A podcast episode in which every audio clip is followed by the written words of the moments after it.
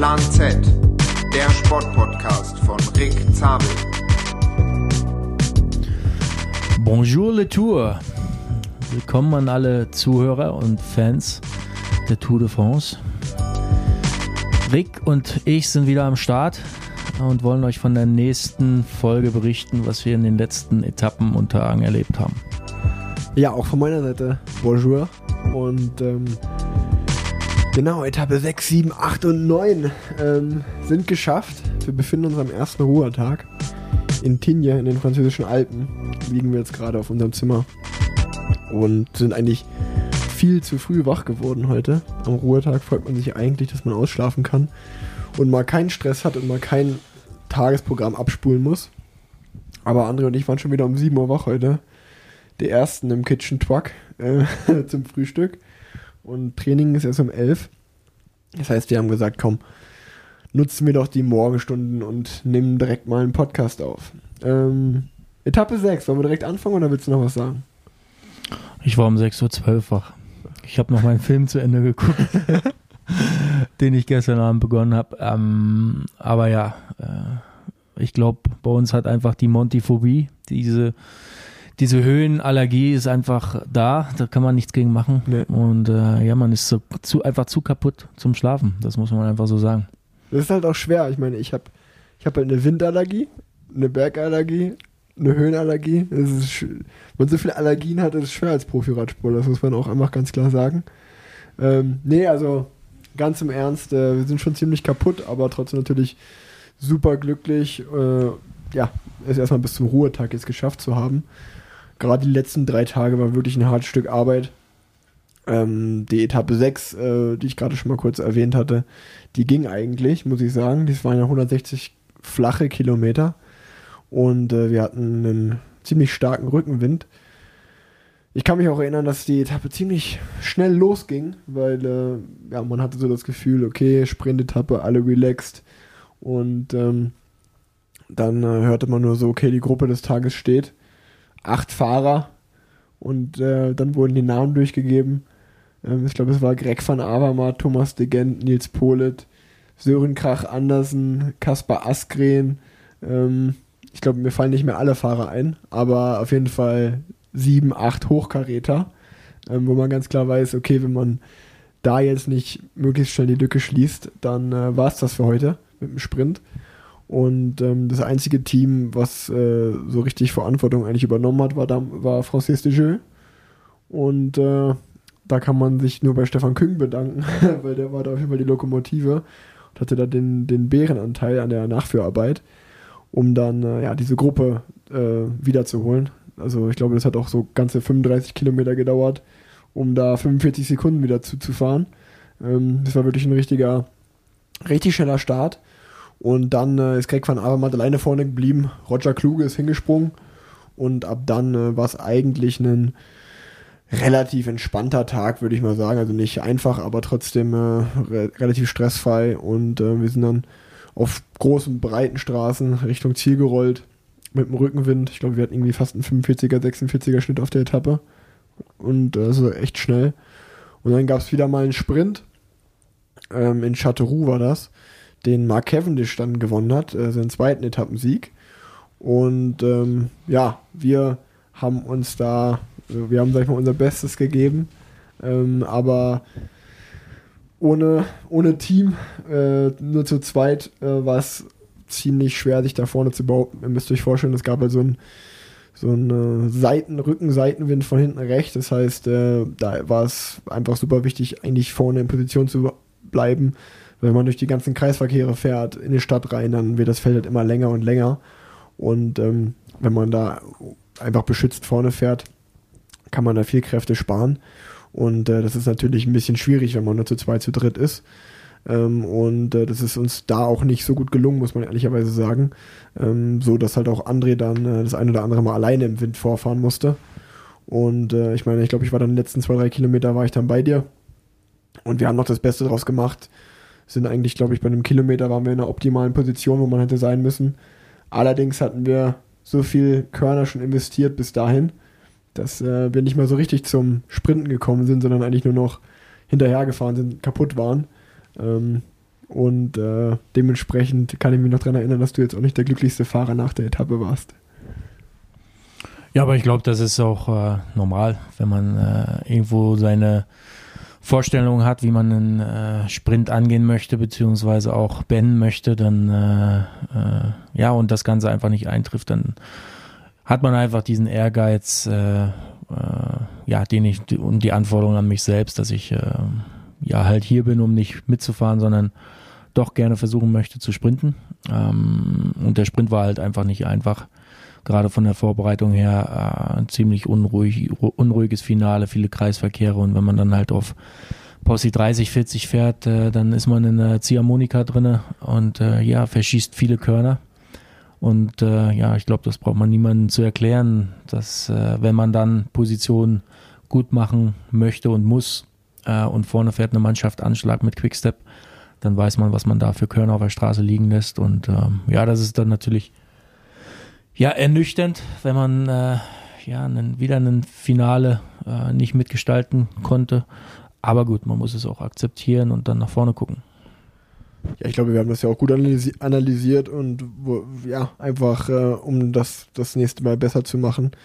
Ähm, und ich glaube auch, dass unser Team natürlich arg gebeutelt war ähm, durch die erste Etappe, durch die vielen Stürze, dass man da wirklich auf zwei, drei Fahrer, auf die man normalerweise bauen kann, ähm, da was äh, in der Sprintvorbereitung hatten die einfach noch nicht ihre Kräfte wie normal und ähm, ich glaube, da, äh, oder wenn man einfach da ehrlich ist und realistisch ist bei dem Tour de France Sprint, äh, wenn man da kein Team um sich hat und man ist auf, äh, alleine auf sich gestellt, ich meine, jeder Sprint ist anders, manchmal kann man sich so ein bisschen durchwursteln, sag ich mal, und äh, ist dann trotzdem da, wo, wo man sein muss, wie, den, wie auf Etappe 4 war das, glaube ich, da haben wir das ja ganz gut hinbekommen.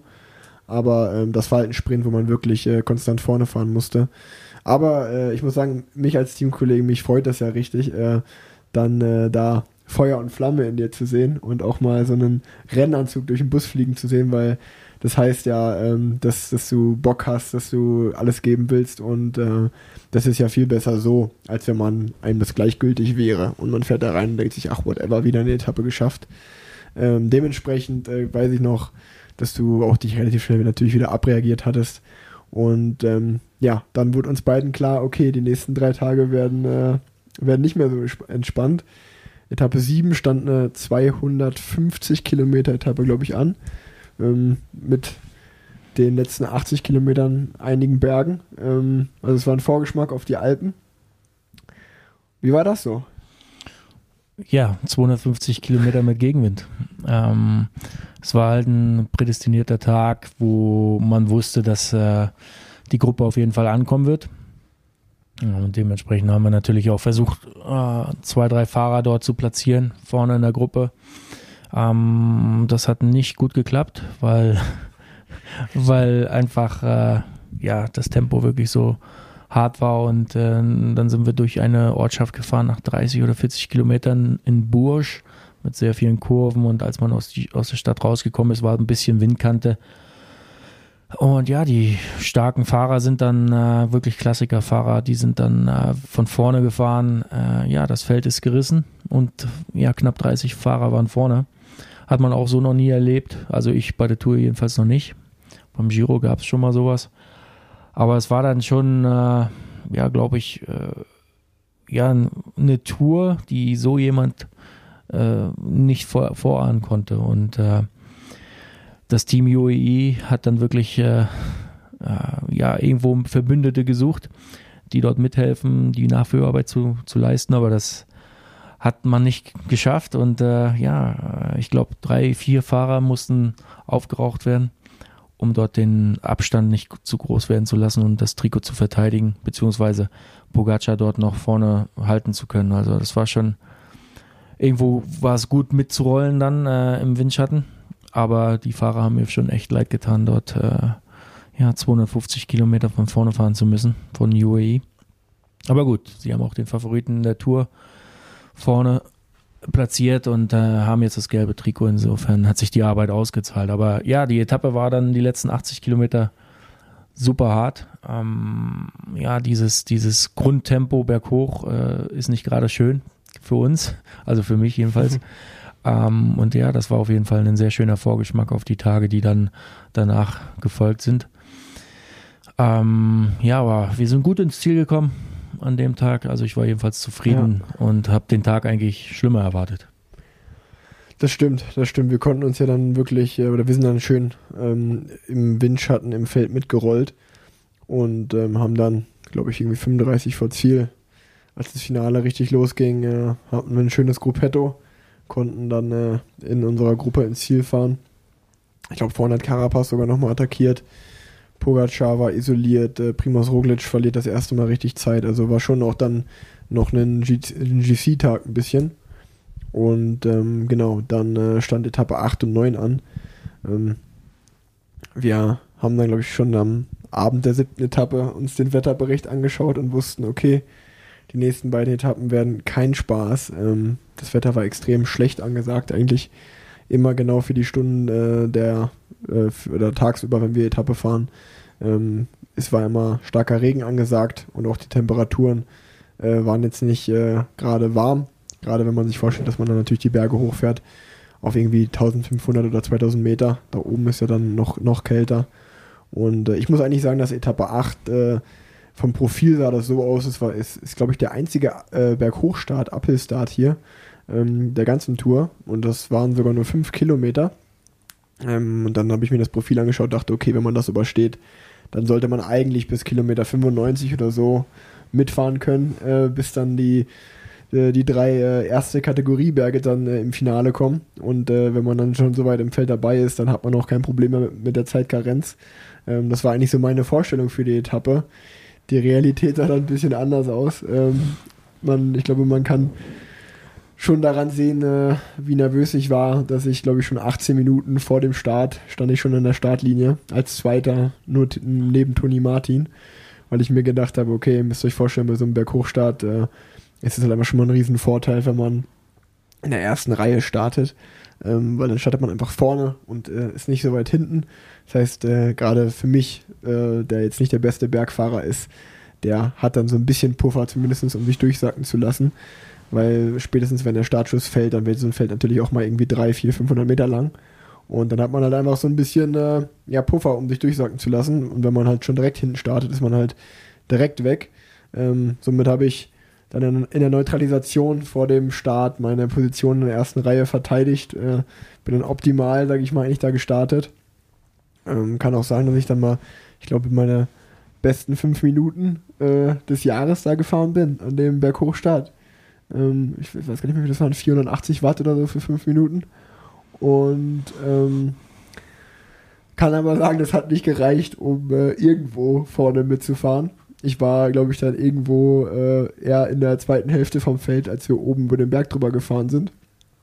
Und ähm, die Realität sah dann so aus, dass wir halt mit 90 Fahrern abgehangen waren.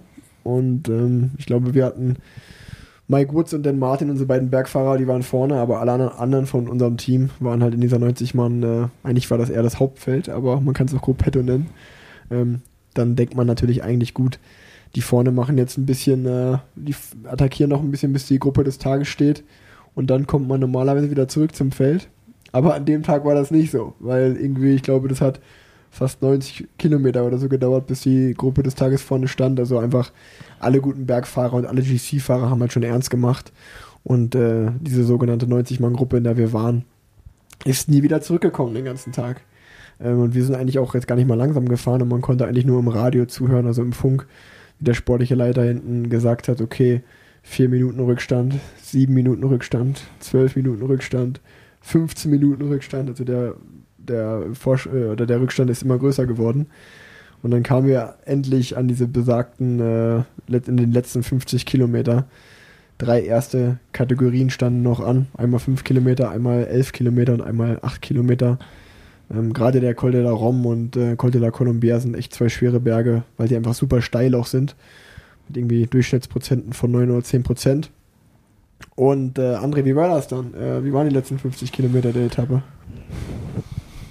Hm, eigentlich war es, war es ganz okay, weil äh, Sorgen ums Zeitlimit habe ich mir nicht gemacht, da wir 88 Fahrer, glaube ich, waren.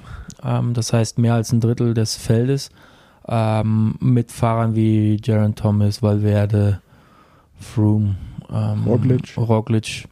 Also da war ich mir eigentlich sicher, dass egal wie langsam wir jetzt hier fahren, dass wir äh, im Rennen bleiben werden. Deswegen war es mir von der Zeit her eigentlich ziemlich egal. Aber dennoch hat man doch den Anspruch, im Zeitlimit anzukommen. Und äh, ja, wir sind ein angenehmes Tempo berghoch gefahren, äh, bergab äh, haben wir natürlich auch ein bisschen rollen lassen.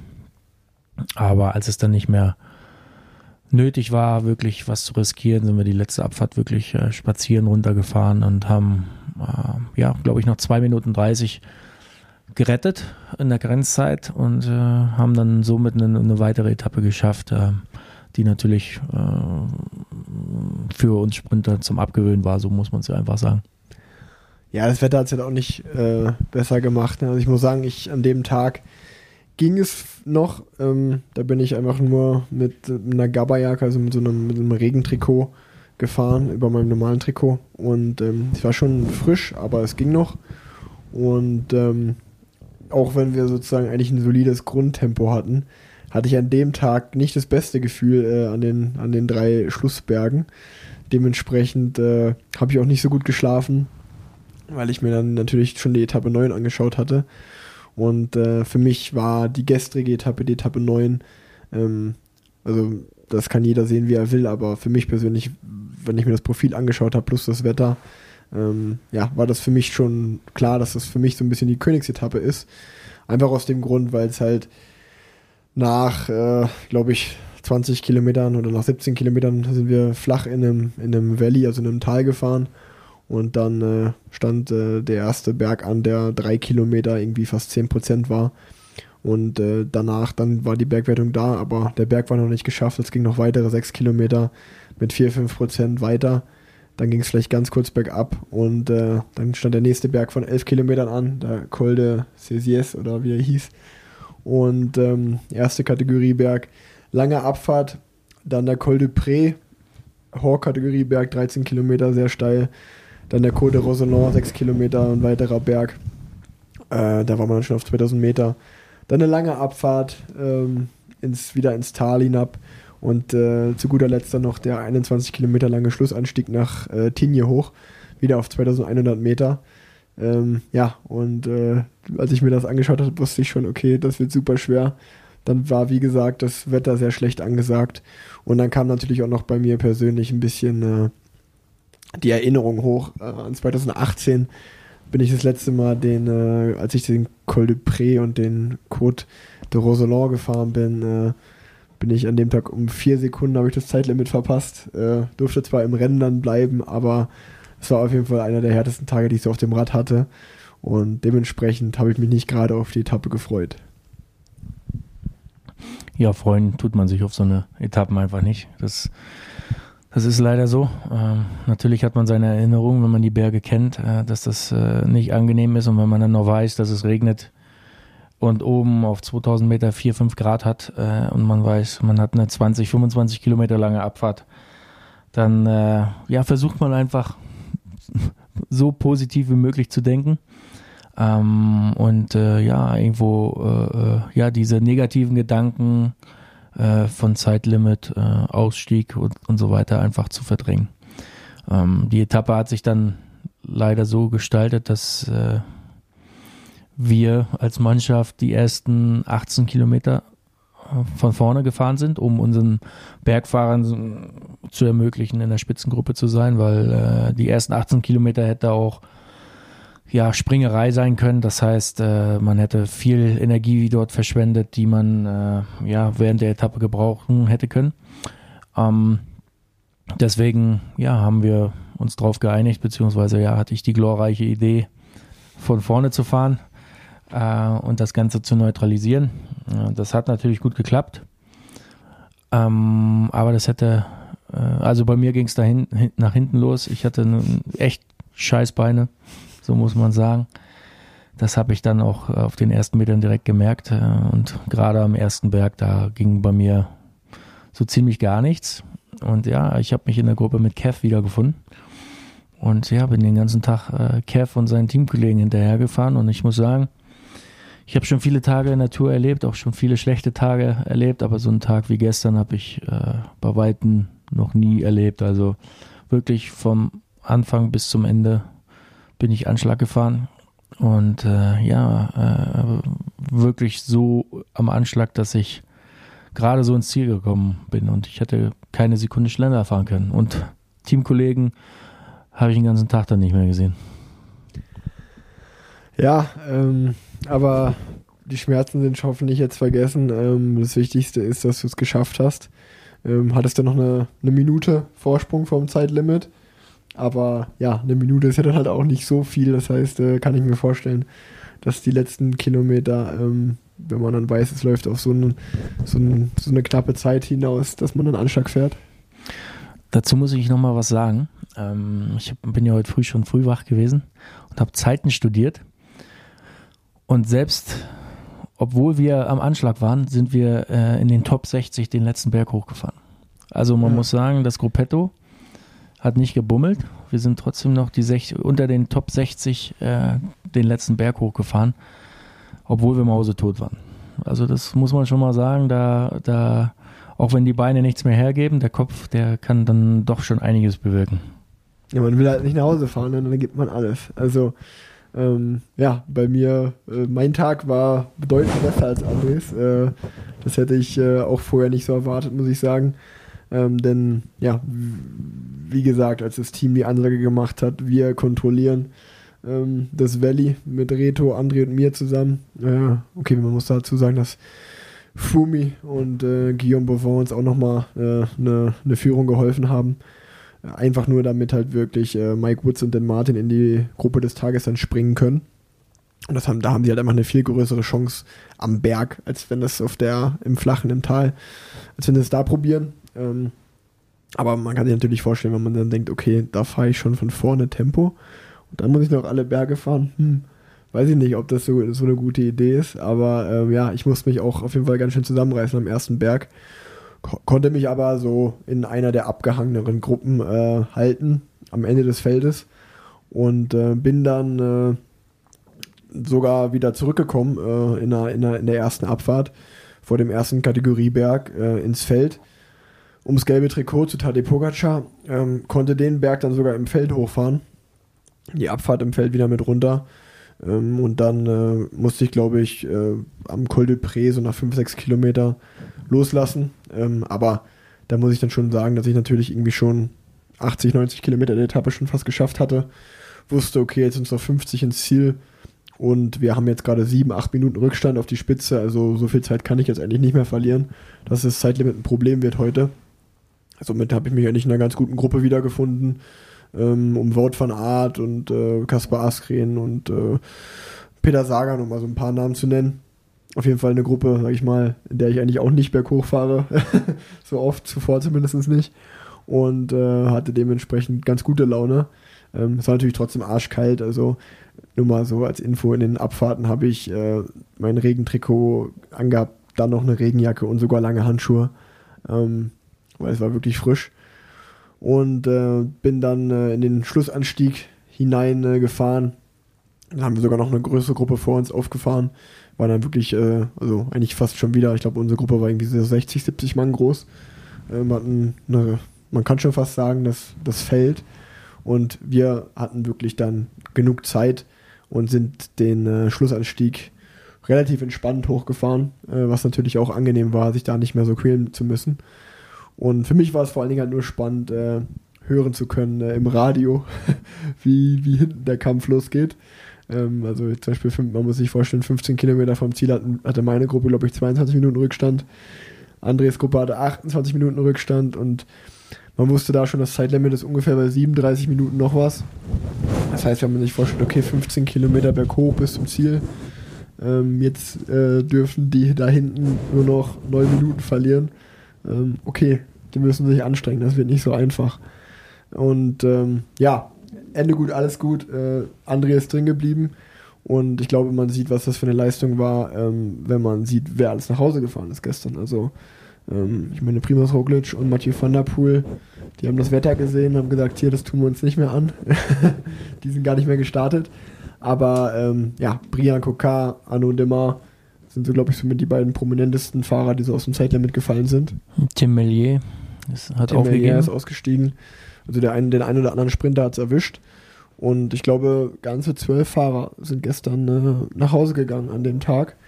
Und ähm, ja, ich meine, wenn es zwölf Fahrer, wenn es zwölf Fahrer auf einer Etappe erwischt, dann spricht das, glaube ich, für sich, äh, wie schwer das war. Ja, man muss dann nochmal so äh, bemerken, also nach der Etappe, äh, wenn man unter der Dusche steht, unter einer warmen Dusche, weil es war ja auch schon ziemlich kalt, ähm, dann hat man eigentlich diese ganze Qual schon wieder vergessen. Jedenfalls bei mir war es so. Und dann hat man einfach versucht zu, zu reflektieren, was da eigentlich jetzt gerade passiert ist, die letzten fünfeinhalb Stunden. Ähm, und ich muss ehrlich zugeben, die letzten fünf Kilometer habe ich, war ich wirklich so leer, dass ich Sterne gesehen habe. Und dann habe ich auf Instagram äh, irgendwelche Videos gesehen und ich konnte mich daran echt nicht mehr erinnern. Also ich, ich habe niemand mehr mich anfeuern gehört, aber was man dann auf, äh, auf den Videos gesehen hat, äh, da waren schon die ein oder anderen Anfeuerungen äh, zu hören, aber ähm, ich war so in meinem Tunnel und habe wirklich jedes bisschen mobilisiert, was noch möglich war. Also das muss man sich auch mal so vorstellen. Normalerweise äh, fährt man so eine Berge, äh, also sind wir alle Berge so mit 360 bis 400 Watt äh, in meinem Körpergewicht hochgefahren. Und am Ende war ich wirklich so leer, dass ich äh, 270 Watt gefahren bin. Äh, das war Anschlag. Und ja, ich habe trotzdem noch äh, einige hinter mir gelassen, die, die so wie Viktor Kampenarz, Greg van Avermaet, also die waren noch mehr kaputt als ich. Ähm, da muss ich schon sagen, äh, da habe ich wirklich Klasse bewiesen. Muss man einfach so sagen. Wir sind das Rennen im Rennen gefahren und äh, ja, ich hab's, hab's irgendwo geschafft und äh, ja, ich glaube, da kann man auch auf so einer Etappe schon irgendwo stolz drauf sein, dass man ja diese Willenskraft noch gehabt hat, ohne wirklich noch Energie zu haben. Total. Also ich meine, wie du gerade sagst, Jelle Valais, Armund Grundal Jansen, äh, Greg van Avermaet und ähm, Viktor Kampanatz, die vier, ähm, haben es um fünf Sekunden ins Zeitlimit geschafft. Also wirklich, äh, das sind ja absolute Top-Fahrer. Da, das zeigt einfach, was das für eine brutale Etappe gestern war.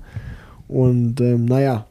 So, ich glaube, sonst wären noch weitere acht, acht oder neun Fahrer nach Hause gefahren, ne? Ja. Wenn diese fünf Sekunden, äh, ja, wenn sie unter diesen fünf Sekunden geblieben wären, Ja. ne? dann wären sie, wären nochmal acht Fahrer mehr nach Hause gefahren. Ja, vor allem, das muss man sich mal vorstellen, man fährt irgendwie fünf Stunden noch was Rad und am Ende hat man fünf Sekunden Vorsprung äh, vor dieser besagten Zeit, vor diesem besagten Zeitlimit. Das ist halt schon krass.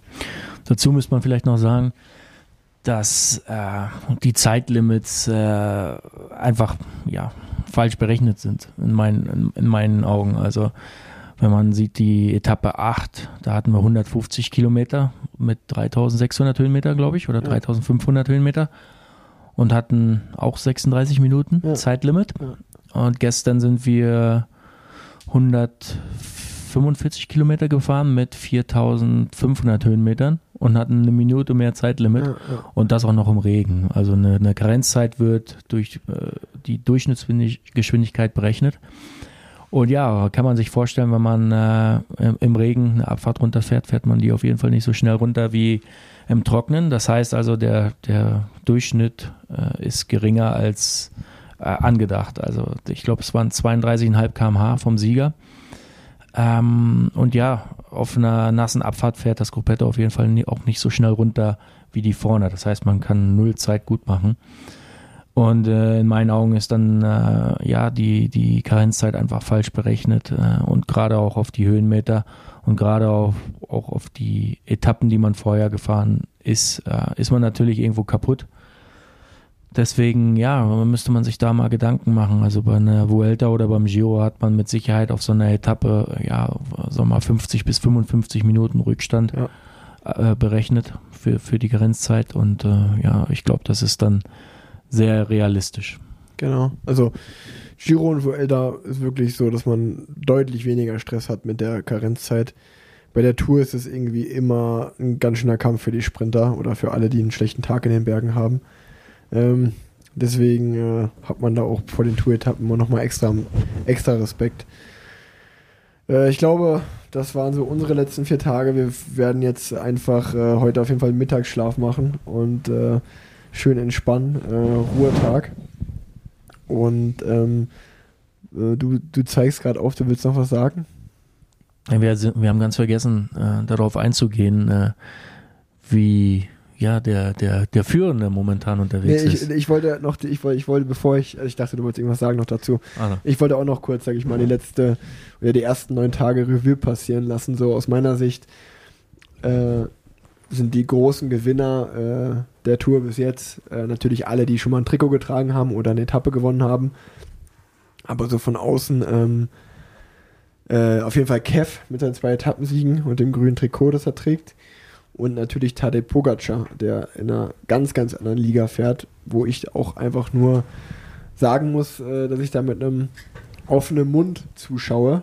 Und äh, der macht halt einen anderen Sport als wir. Das muss man einfach ganz klar so sagen. Ähm, so wie der Berg hochfährt und so wie ich Berg hochfahre, das hat nichts miteinander zu tun. Das ist eine ganz andere Welt. Das ist echt einfach, einfach unglaublich zu sehen. Und ähm, ja, äh, da fällt mir auch nicht mehr viel ein, was ich dazu sagen soll, außer äh, ja, das einfach so hinzunehmen, dass, dass es so ist. Und ähm, muss sagen, dass ich ja, obwohl ich gerade behaupten würde, dass ich auch eine sehr gute Form habe und äh, echt zufrieden bin, so wie ich fahre, dass es halt dann doch krass zu sehen ist, wie viel besser doch wieder andere Fahrer sind. ja, das sehe ich ganz genauso. Ähm, es ist schon verwunderlich, äh, dass ein Tadej Bogacar äh, jetzt, glaube ich, fünf Minuten Vorsprung hat auf äh, den nächsten äh, GC-Fahrer, also Gesamtklassementfahrer, äh, mit äh, äh, Karapatsch, der der momentan zweitstärkste ist. Äh, ben O'Connor, der gestern die Etappe gewonnen hat, äh, hat jetzt zweieinhalb Minuten Rückstand.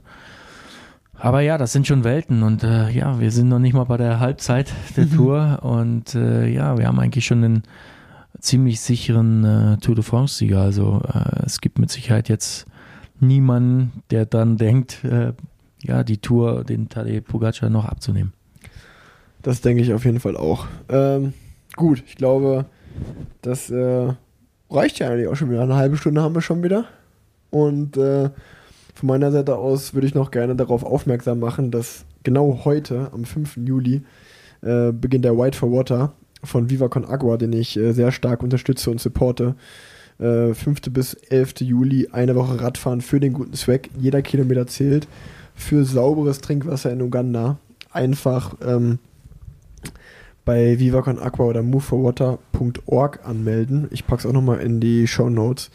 Könnt ihr euch registrieren, könnt ihr am Strava-Event teilnehmen und ähm, ja, wenn ihr eh Fahrrad fahrt, so wie ich das hier diese Woche tun werde, ähm, und dann noch äh, was, Gutes damit, was Gutes damit tut, kann ich das auf jeden Fall sehr unterstützen.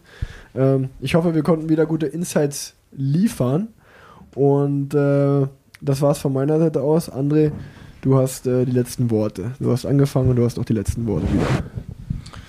Ja, ich kann nur ja, hoffen, dass, dass es noch eine weitere Folge gibt, dass wir weiterhin äh, euch mit Insights äh, ja, bei Laune halten können.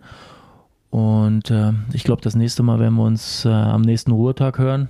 Oder vielleicht haben wir auch mal Lust äh, zwischendrin, wenn, wenn eine Etappe etwas ruhiger verlaufen ist als erwartet, dann äh, können wir darauf gerne nochmal eingehen. Also vielen Dank fürs Zuhören und schönen Tag. Bis später.